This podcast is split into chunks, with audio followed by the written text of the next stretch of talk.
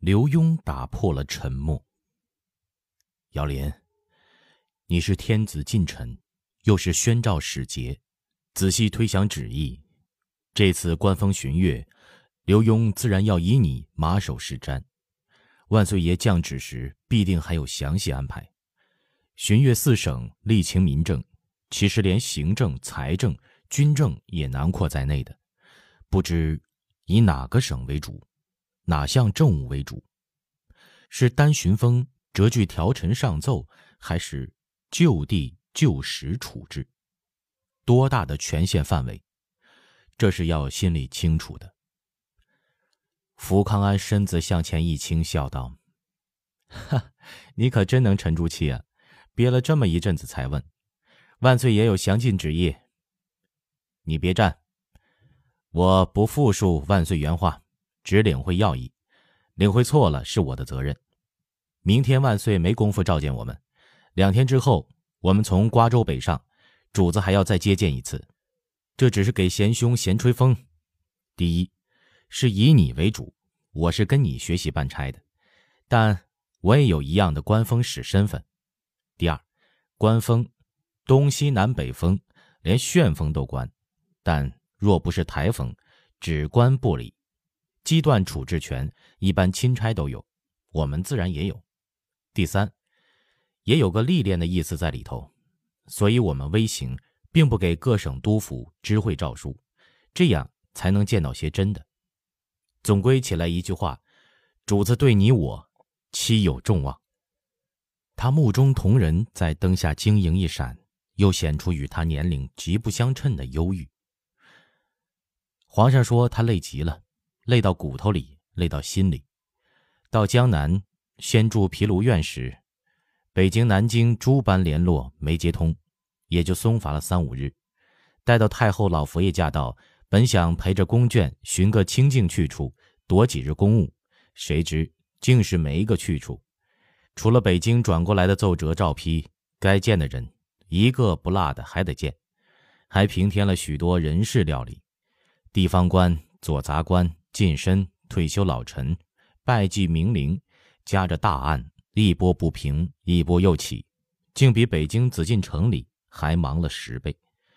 说无论如何也要陪太后疏散一下，去看看怀抱迎春。又冒出个窦光鼐，当众以头触树死谏，皇上心里不是滋味啊。他连复述乾隆公务繁忙，其中夹带着对二人的指使，还有他自己的感慨。纯粹的款款谈心，刘墉仔细听着，心里甄别着哪些事该自己办差留意的，哪些地方该在接见时应对，又怎样向军机处回报皇上这些旨意。听到后头，福康安已说得混成一片，无法斟酌，不禁一笑说：“这些内情，窦光鼐一个外臣未必知道，他也是一片用心良苦啊。皇上不会均留了他吧？”福康安一审说：“你说到哪里了？皇上还夸窦光鼐来着。”刘墉睁大了眼睛。福康安回忆着乾隆说话时的神气，慢吞吞地说：“皇上说，窦光鼐此举不为无过，孝奉母后是垂范天下的大典，看怀抱迎春。”和游莫愁湖是一样的道理，有奇异景致，寻常人都能来看，为什么朕的母亲就不能？这是读书读愚了，见小不见大。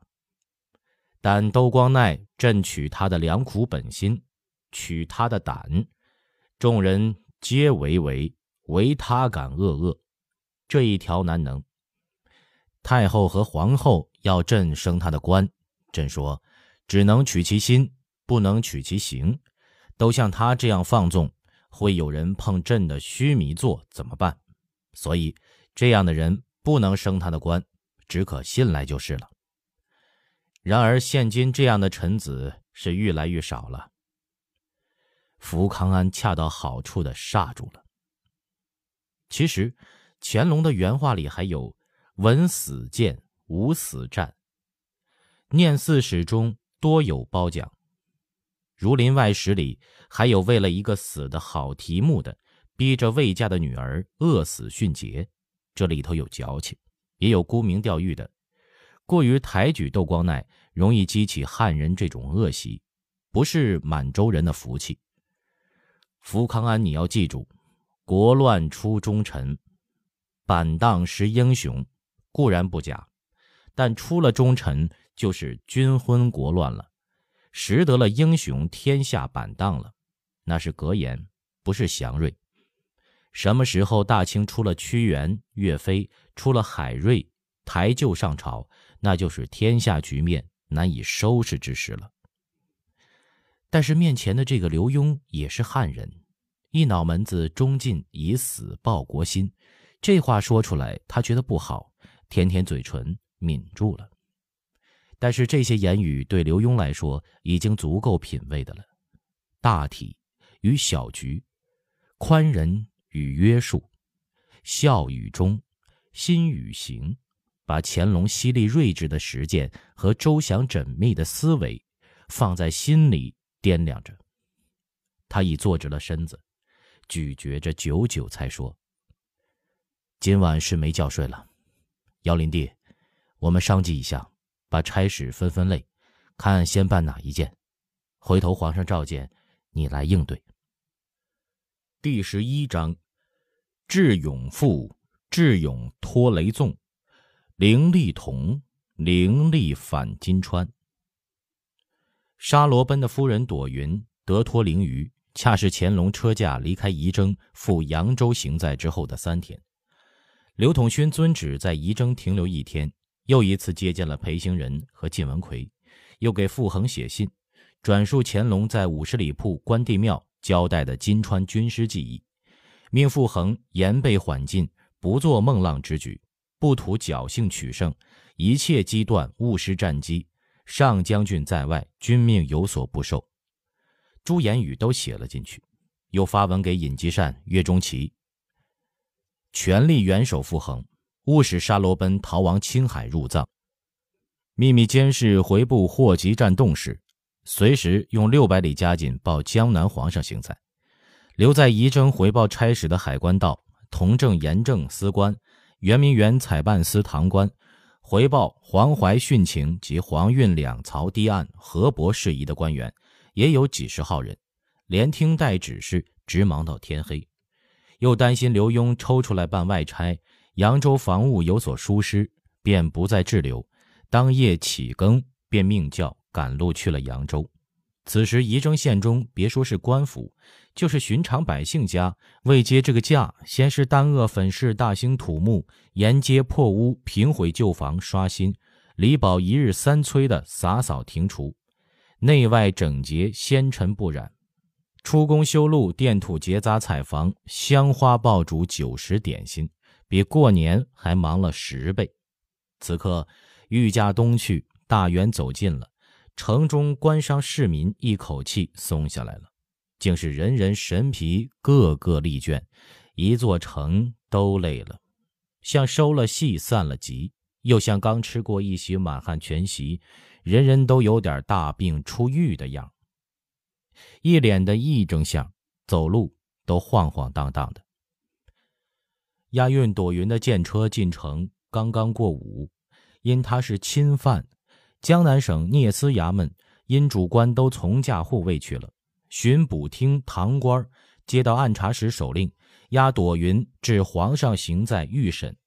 想想自己不能擅离南京，但衙门里已经无职官可委，因南通县令姚清晨到省说案子，旧腿搓捻说：“樊老兄走一遭了。”皇上就在仪征，路不远。朵云又是女人，拘押以来很安分，押到交给刘墉刘大人，就算完事儿了。其实呢，你只做个道，我再派两个衙役跟着。人家是钦犯，没个官跟着不好，是吧？姚清晨只是个七品芝麻官，也想乘机单独见见刘墉，甚至能见到刘统勋，也未可知啊。因就一口答应了。日头刚错西，见车进城，说是见车，其实朵云不加不捆，车上还有席棚挡风，安省的半歪在车里，一副听天由命的架势。街牙里巷晃晃长长的闲人倒是也有，稀稀落落的不成群儿。姚清晨先到驿馆，打听清楚了刘家父子已经去扬州了。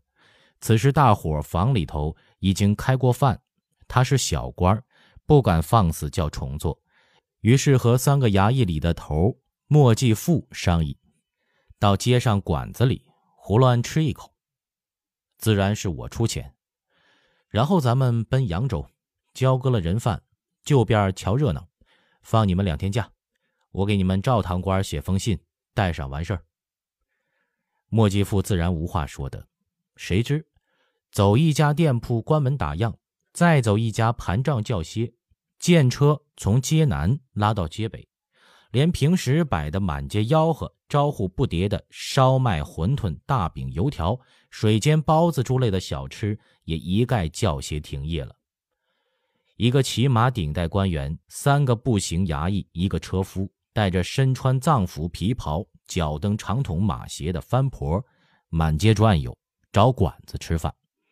倒招来了一群闲人小孩跟在后头，到一处问饭，立时围上一群，痴痴茫茫的呆看，再走就再跟。倒是十字口一个老头见他们找饭找的虔诚。指点说：“县衙，从这儿往西半里路，北衙门口有卖油条、炸小鱼儿的，专供早起点卯，衙役来不及吃饭做点心，那是不会歇业的。再者，您老是官儿，进衙门叫伙房现做，他们也没个不侍奉的理儿啊。”一语提醒了姚清晨，他一拍脑门子，笑道。哈，谢您老人家了。郭志强我认得，上回去南京会议，他还说请我架子小点抽空仪征转转。打他的抽风去。几个饿得饥肠辘辘的人顿时没了沮丧之色。莫继富笑道：“都饿糊涂了。这衙门里的人常往省里去，他们头我都认得，倒在街上瞎兜一气。你干什么？”他突然发现坐在车上的朵云神情有些异样，两手攀着横档，直起了腰，似乎要起身的模样，盯着看热闹的人群，遂断喝一声：“安分些。”朵云嘬了一下嘴唇，又瞟一眼人群，低下了眼睑，说道：“腿坐麻了，你们饿，我也空着肚子呢。”似乎自言自语。叽里咕噜的又说几句，姚默等任凭是谁也听不懂了。他们哪里知道，自从朵云从北京借到南京，沙罗奔从金川派来营救的人已经尾随而至了。瓜尔牙的头人任巴亲自带着五六个会汉语的藏人，还有朵云的娃子嘎巴，早已潜伏在石头城夫子庙一家客栈里，随时侦知朵云的动静。金川这地方粮食盐巴都要靠四川内地接济，但不缺的是黄金。瓜尔牙有的毛洞里核桃大、拳头大的狗头金，不用仔细找，有时不小心还会被金块绊倒了。他们根本没费什么事儿，就把看守朵云的聂司衙门、巡捕厅、南牢上上下下买了个通便。朵云在狱里咳嗽，第二天就会有治伤风的药送进去。只是负责看守警巡的是北京南来的善捕营军校，怕走风，没敢买通，没有见面的机会。自尽遗征，那些懒懒散散的闲人中，朵云已经看见了人巴。买饭围观人众中，又闪见了自己的奴隶嘎巴。那几声自言自语，说得明白：我这个样子求着，想见博格达汗很困难。今天是逃出去的机会。嘎巴，要聪明一点，绝不能动武。告诉人巴，一起想办法。还补了一句：他们要把我交给刘家父子，但是刘家父子已经离开了这里。可怜姚清晨、莫继富，并一众围观的汉人，当众被他们蒙得瞎子聋子一般。车到县衙门口，果然有一间炸果子小铺。大家此刻想的是大快朵颐，看也没看，便直叩县衙仪门。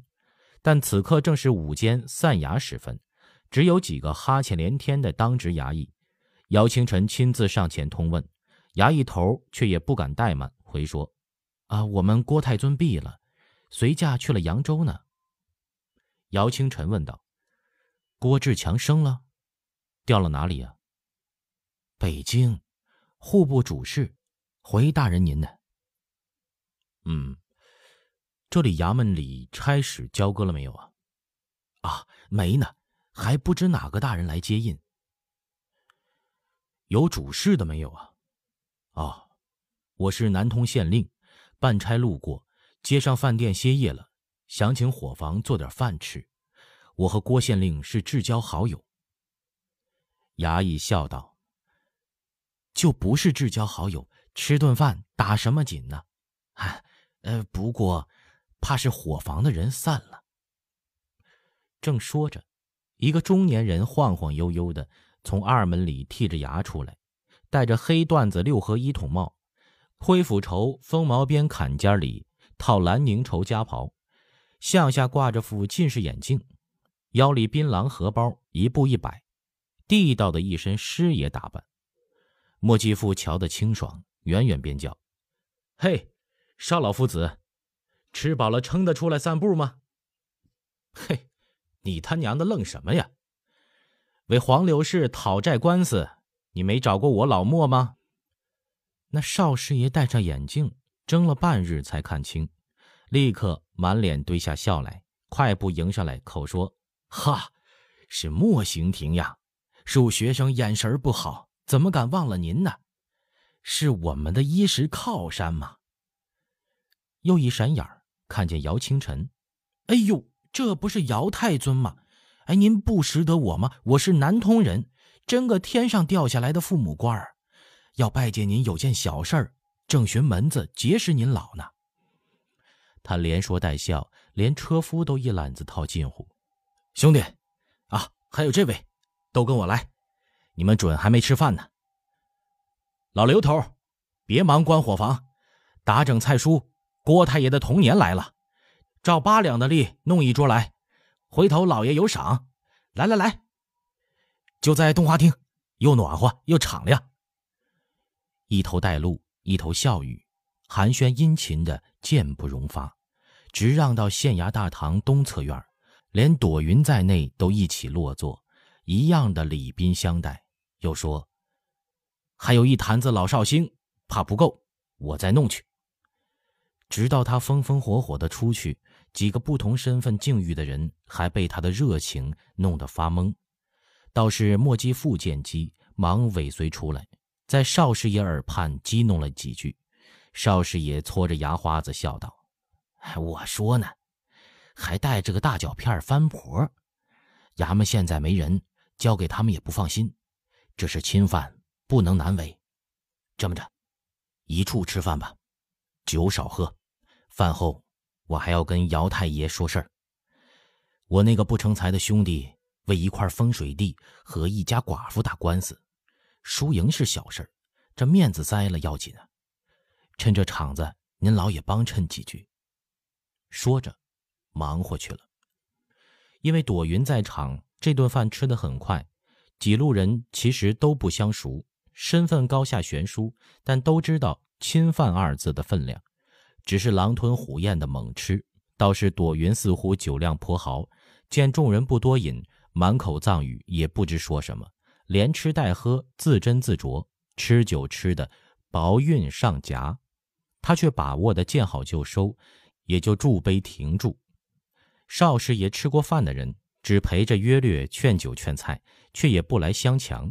恰吃到将近席中。众人擦手抹嘴，纷纷起身，还是门上那个衙役头一溜小跑进来，笑着对姚清晨说：“太爷，刘延清老大人派人来接朵云夫人了。”说着回身一指，众人顺着他指的方向隔门外望，只见西斜阳下五六个人见着满地化雪水，以礼进来，都穿的是内务府比铁式六品装束。打头的是个四十岁上下的中年汉子，却是金青石顶，带雪雁不服，身材又高又壮，有红脸色，毫无表情，只那顶官帽子略大了一点几乎压了鬓角，一望可知是个城门领之类的武官。朵云目光一闪即敛，心里一阵紧张兴奋。人八来了。此时席上几个人早已离位，愣着看这几位上线雄赳赳的进来。姚清晨忙近前一步，啪啪打下马蹄袖，行停举礼，小心翼翼地说：“卑职姚清晨，乾隆十五年同进士出身，现任南通县正堂。